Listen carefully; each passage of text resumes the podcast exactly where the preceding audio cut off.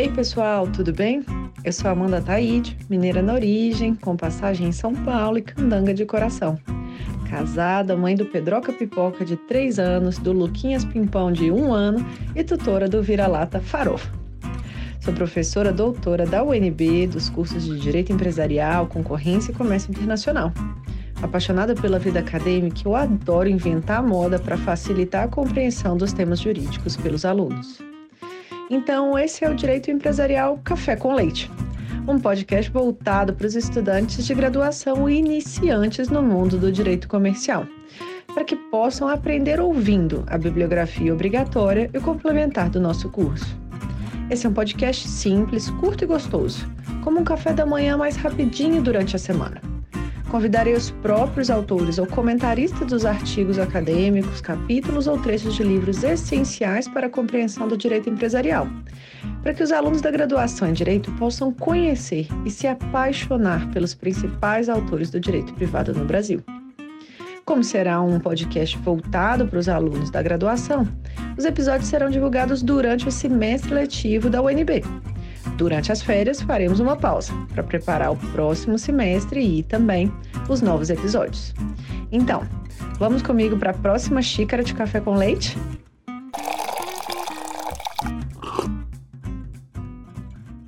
Nossa xícara de café com leite de direito empresarial de hoje vai tratar do artigo do professor Túlio Ascarelli, intitulado O Contrato Plurilateral, que foi publicado em 1945 na obra Os Problemas das Sociedades Anônimas e o Direito Comparado, do próprio autor Túlio Ascarelli.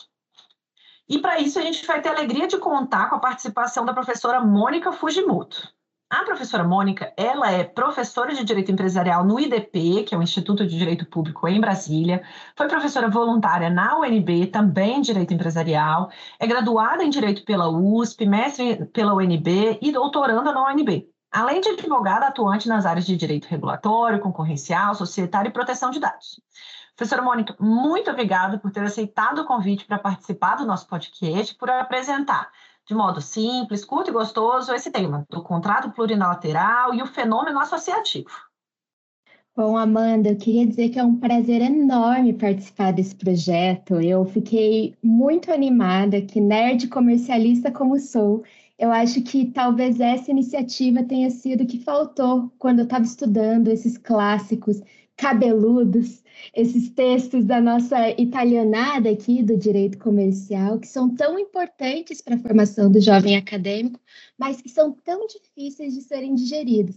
Então, eu te agradeço por me dar essa oportunidade de tentar falar um pouquinho, de forma um pouco mais leve, sobre um assunto que é tão complexo e importante. Então, é uma honra estar aqui com você e eu agradeço demais, demais.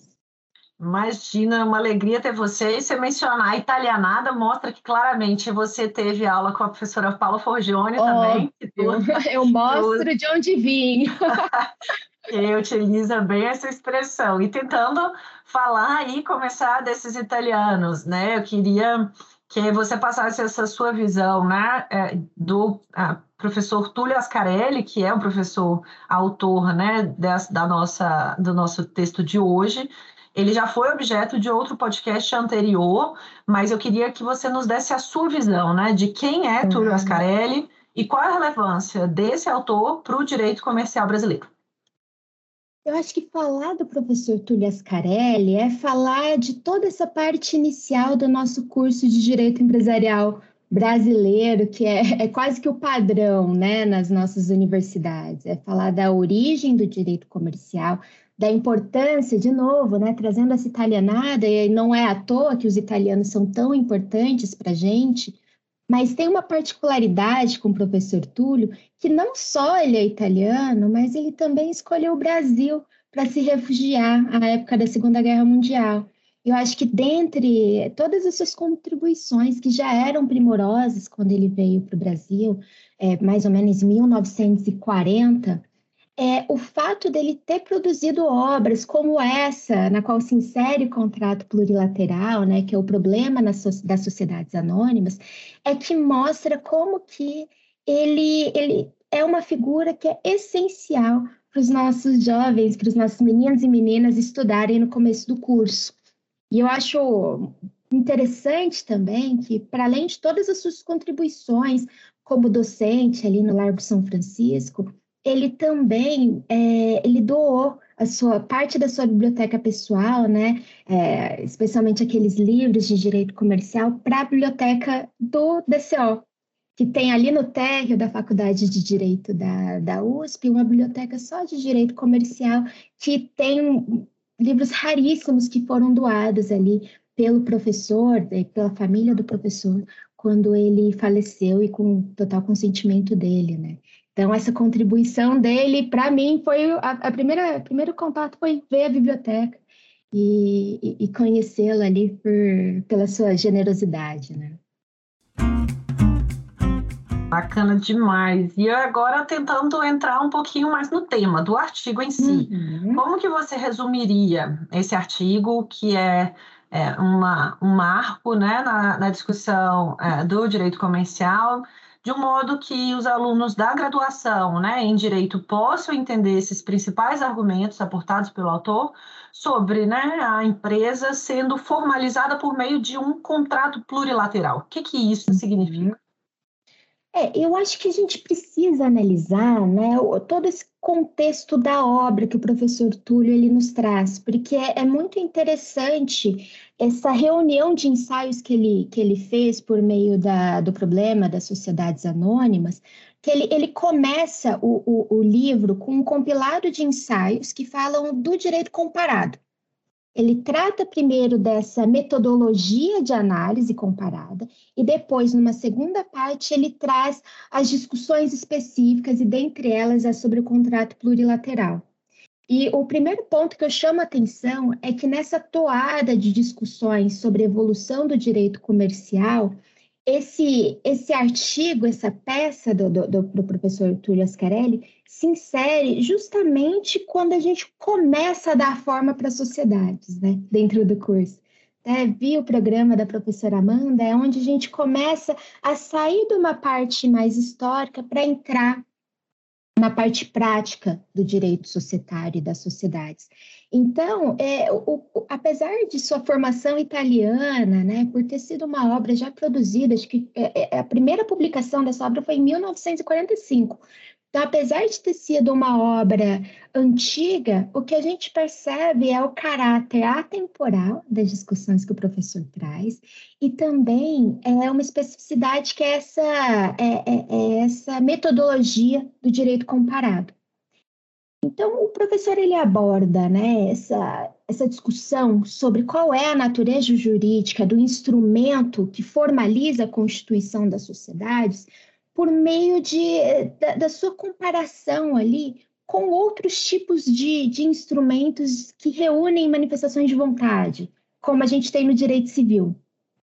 E, de novo, recapitulando a parte histórica né, do direito comercial, essa, essa relação entre economia, direito, entre o direito comercial e o direito civil vai permear eu acho que essa, é, é, essa obra inteira do professor, tanto esse artigo sobre o contrato plurilateral quanto o restante do livro. E eu acho que é particularmente importante porque o, a necessidade de definir o que é o contrato plurilateral, ela vem justamente dessa multiplicidade de tipos contratuais e formas de se reunir diversas manifestações de vontade, diversos tipos de organização. Então, eu destacaria que, para começar a entender a obra, para começar a entender o artigo, a gente precisa entender qual é a importância de analisar essa natureza jurídica. A partir dessa definição do que, que é o contrato plurilateral, o professor ele traça quais são os elementos que distinguem esse contrato plurilateral de outros tipos de contrato. Ainda que o contrato plurilateral não seja unicamente e exclusivamente voltado para é, uma tipologia aplicável ao contrato social, né, a, a, aos instrumentos societários, esse talvez seja o, a modalidade que, que é mais evidente as características distintivas desses contratos plurilaterais. Tanto é que uma grande parte né, desse, desse artigo do professor ele aponta quais são exatamente esses elementos que o distinguem dos outros contratos. Então, começando pelo mais óbvio, né? Um contrato plurilateral é um contrato com mais de duas partes. Mas falando sobre quantas partes estão envolvidas né, nessa discussão, um outro elemento que ele é importante também para a compreensão desse, dessa natureza jurídica distinta é que, para além de serem mais de duas, também essas partes elas não têm uma relação que ela é sinalagmática, uma relação que é de obrigações recíprocas. E, e isso talvez seja um, um, ponto central quando a gente distingue outros contratos do direito civil para esse contrato societário, né, para o contrato social. Porque o contrato aqui plurilateral, ele envolve tanto esse, esse acordo de vontades dos acionistas, e é um acordo de vontades que ele não é que ele é conflituoso, na verdade, então ele parte do pressuposto que existe um conflito entre essas vontades individuais e que ainda assim existe uma outra camada, que é o contrato que forma a personalidade jurídica, que é um sujeito que é autônomo, um sujeito de direito autônomo, e que confere autonomia patrimonial para esse ente que a gente chama de empresa. Então, é, o, o, professor ele desenvolve muito bem essas características particulares da, do contrato, mas já nos coloca aqui, já, já coloca no imaginário do leitor como se constitui as sociedades em geral, não só as sociedades anônimas, que, que são objeto desse livro, mas as sociedades como um todo. E aí um outro, um outro aspecto que eu, que eu chamo a atenção né, desse, dessa modalidade de contratos plurilaterais é que é, até para a questão de vícios na, na formação do contrato, existe uma distinção porque como a gente fala dessas esferas, do contrato como um todo, a sociedade, né, que é, é, o fim último desse contrato, e quando a gente fala dos sócios, daqueles que aderem à sociedade, a gente está falando de atos jurídicos distintos. Então, o vício na formação do contrato, que pode ser um vício de ilicitude, um objeto que ele é ilícito, uma simulação na formação daquele contrato, é diferente de um vício da adesão. O vício na adesão, que pode ser a incapacidade, a falta de forma, ele não invalida o contrato social como um todo, e sim aquele aspecto específico. Isso porque, dentro de toda uma sistemática do direito comercial, a gente entende que para além dos sócios que compõem aquele contrato, existe um interesse social, existe um objeto social que ele é buscado de forma não individual, de forma coletiva. Então, eu acho fantástico que, encaminhando para o final, ele me traz uma, uma definição interessante, que é o contrato plurilateral como organização interna, em que, ainda que exista uma faceta externa, que o, o, o professor Ascarelli ele coloca muito bem, também em, em alguns tópicos aqui dessa parte, ele fala que o contrato lateral, dentro dessa seara interna do, do, da relação societária, ele organiza as relações dos sócios. E, e ouvir, ler organização num contexto de, do direito societário nos remete já para aquelas discussões do livro da professora Paula, que ela fala das fases do direito comercial, que a gente sai do auto de comércio, entende a empresa como atividade organizada, depois vai para o mercado.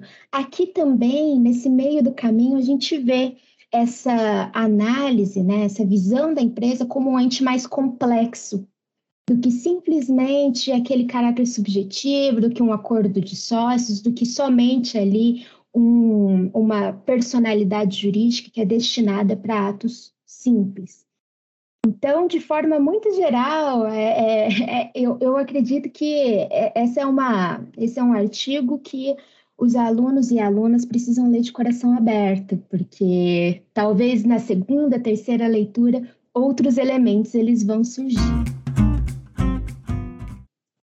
E é interessante isso, né? Você mencionou uma correlação com o trabalho da professora Paula, mas também analisando né, contrato plurilateral como elemento de organização interna, pode ser até um, um elemento do perfil organizativo da empresa do, do Asquini, né? Então, que, uhum. que também é um texto da bibliografia obrigatória, que foi já objeto de, de podcast, e a teoria do, é, dos, as teorias do interesse social também objeto de outro podcast. Então, interessante mostrar que toda essa bibliografia, ela de fato está uhum. bastante costurada, o que faz é, ainda mais importante, né? A gente evoluindo nos textos. Uhum. E aí eu uhum. queria entender é, da sua visão, professora Mônica, é, qual que é, quais são né, as possíveis críticas que podem ser trazidas a essa teoria do contrato plurilateral diante da existência né, de é, outras teorias sobre a natureza jurídica de uma sociedade? Sim. É, eu acredito que é, não faltam teorias sobre esse aspecto organizacional da, das sociedades, né? A gente pode trazer Coase, que fala que uma empresa é um feixe de contratos, a gente pode trazer as visões contratualistas, é, institucionalistas, a gente pode trazer diversas visões distintas sobre o mesmo fenômeno. Até a, a teoria uh, subjetiva e objetiva trazem, de alguma forma, é, reflexões sobre esse mesmo fenômeno, que é de como se organizam esses agentes econômicos, como que essa, as atividades elas são organizadas e, e, e sob a perspectiva jurídica, né? Mas pensando numa crítica um pouco mais direta, talvez uh, o professor Túlio Ascarelli, ele, ele é até considerado ali um grande contratualista, né? talvez por conta desse, desse texto, uh, por trazer essa visão de, de, de, contrato muito restrita justamente essa faceta interna, a relação entre os sócios, é, essa relação entre os shareholders, né? E enquanto a visão institucionalista do, do direito, ela tem como um, um objeto né, de análise da empresa, ela tem como pressuposto que aquela empresa ela visa alcançar um interesse social. Então, ela vai para além daqueles sócios, sim, para outros uh, colaboradores, né, sejam eles sócios, possíveis sócios ou funcionários. Então, eu acho que o maior ponto de conflito, talvez, com essas discussões muito voltadas para o contrato unilateral seja essa Ainda assim, eu não acho que o trabalho, especialmente esse trabalho, ele seja invalidado ou de alguma forma possa ser descartado mesmo pelos institucionalistas, porque ele vai muito além dessa visão da empresa, né? Vai até para uma, ele auxilia até numa metodologicamente a suprir lacunas de interpretação contratual, né? Então, ainda assim, eu defendo que é uma obra importante, seja lá qual seja a sua visão. E aí, a gente, para a gente trazer uma discussão bem recente é, de que é, esse artigo, apesar de ter sido publicado em 1945, ele uhum. ainda traz repercussões e discussões. Recentemente, a gente teve né, a aprovação da chamada Sociedade Limitada Unipessoal, então, um uhum. dos pressupostos aí de Túlio Ascarelli de que o contrato seria plurilateral porque envolveria mais de uma parte necessariamente, é, é colocado aí no centro da discussão. Como que você enxerga essa, esse debate? Eu acho, eu acho muito interessante, né? Como, como a gente se força a, a, a ver eternidade nos nossos clássicos, né? Porque é óbvio que o professor Túlio, ele não imaginava que isso fosse acontecer, né? Pobrezinho. Agora a gente coloca em xeque uma obra de 1945, à luz de uma lei aqui que é super recente até para nós, né? Mas ainda assim, eu acho que é, essa essa completude né, do, do, do trabalho dele sobre o contrato plurilateral, para além de trazer os conflitos entre os sócios, para além de trazer essa faceta de é, essa esfera de, de importância do, do, contrato plurilateral, ele também demonstra de forma talvez sutil, não sei se tão clara quanto a, importância da pluralidade realmente de, de, de, partes, mas da distinção entre o que é sociedade e o que é sócio. Que mesmo numa sociedade que é composta por apenas um sócio, como é o caso da limitada unipessoal, essa distinção ela continua sendo importante. E o contrato social, por mais, até, até pode parecer meio maluco, né, meio por mais estranho que seja, continua sendo um requisito para a junta comercial. Então, ainda assim, a gente tem essa figura que foi discutida sobre uma perspectiva plurilateral, mas as, uh, as considerações que o professor faz, para além da necessidade de mais de um sócio, né, elas podem ser perfeitamente aproveitadas com as suas devidas adaptações, porque afinal é, é um texto de 45, né?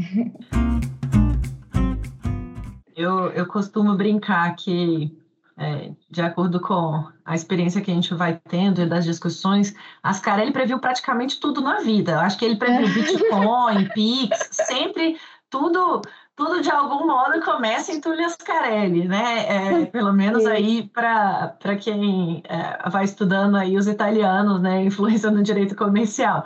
Mas eu acho bem, bem curioso sua, sua consideração de que, coitado, ele não ia imaginar que agora, 2021, Exatamente. a gente fosse ter uma lei.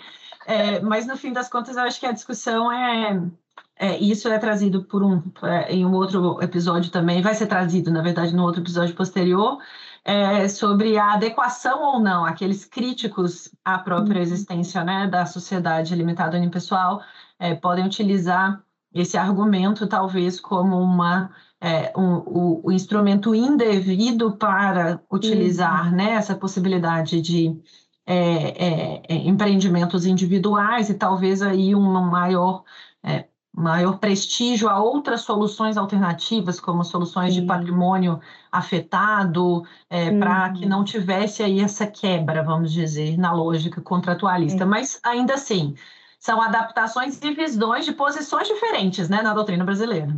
E é muito interessante porque a, realidade das nossas sociedades limitadas era que, de fato, elas sempre puderam ser unilaterais. Porque, na prática, o que a gente vê de sócio com a mãe ali com 1%, numa sociedade de 99% com o controlador e 1% com a mãe, só para forjar uma plurilateralidade, é, é, é, a verdade é que o, o direito acabou positivando uma algo que já era um fato. Mas a, as repercussões né, da criação dessa sociedade limitada, unilateral, ainda, ainda vêm sendo reverberadas, com certeza. Isso não é um assunto esgotado. E sequer pode ser discutido somente à luz do professor Túlio Ascarelli, né, ainda que ele possa auxiliar nos debates. Verdade. E passando então para a nossa última pergunta, caminhando aí para o fim da nossa conversa, qual que seria a sua recomendação, professora, é, para os alunos que tiverem interesse em trabalhar, em estudar com direito empresarial no Brasil? Acho que a primeira coisa que eu recomendaria é, seria justamente o que você vem tentando fazer com que eles façam, né? Leiam os clássicos. Não tenham medo de uma leitura mais complexa. Se vocês não entenderem a primeira vez, leiam uma segunda vez, Saibam que todo mundo tem uma dificuldade com a leitura desse, desses textos e que a maioria de nós lê em diversos pontos da nossa vida acadêmica e com olhares diferentes e buscando talvez uh, explicações diferentes nos textos, né? Então, não se sintam frustrados se de primeira vocês não entenderem. É para isso que nós, professores, nós professores, estamos aqui, que é para auxiliá-los nessa jornada. Mas pensando até um pouco do, de, dessa minha visão, né, do, dos meus alunos, minhas alunas, eu acho que eu, eu diria para eles também uma coisa que eu digo sempre, especialmente nesse contexto de aula online, nesse contexto de pandemia. Eu falei, calma, respira, vai dar tudo certo. a primeira coisa que, que eu, em geral, falo para alunos desesperados por conselho e querendo entrar, ávidos por entrar no mercado de trabalho, é calma, vai dar tudo certo. Estudem, deem o seu melhor, cuidem de vocês. E especialmente num momento tão complexo quanto esse, nem sempre vocês vão conseguir ler todos os textos da disciplina mas tentem ouvir um podcast, tentem ler ali, passar pelo texto, conhecer aquele autor e deem o seu melhor. Uma hora isso vai passar e vai, vai ficar tudo bem. Maravilha! Então, com isso a gente conclui. Professora Mônica, muito obrigada pela sua presença no nosso podcast. Por hoje é só uma xícara de café com leite bem gostosa, tomada aí juntas. Um, um, uma, muito obrigada, um abraço bem grande e até a próxima. Eu que agradeço, Amanda, foi um grande prazer. Um beijão.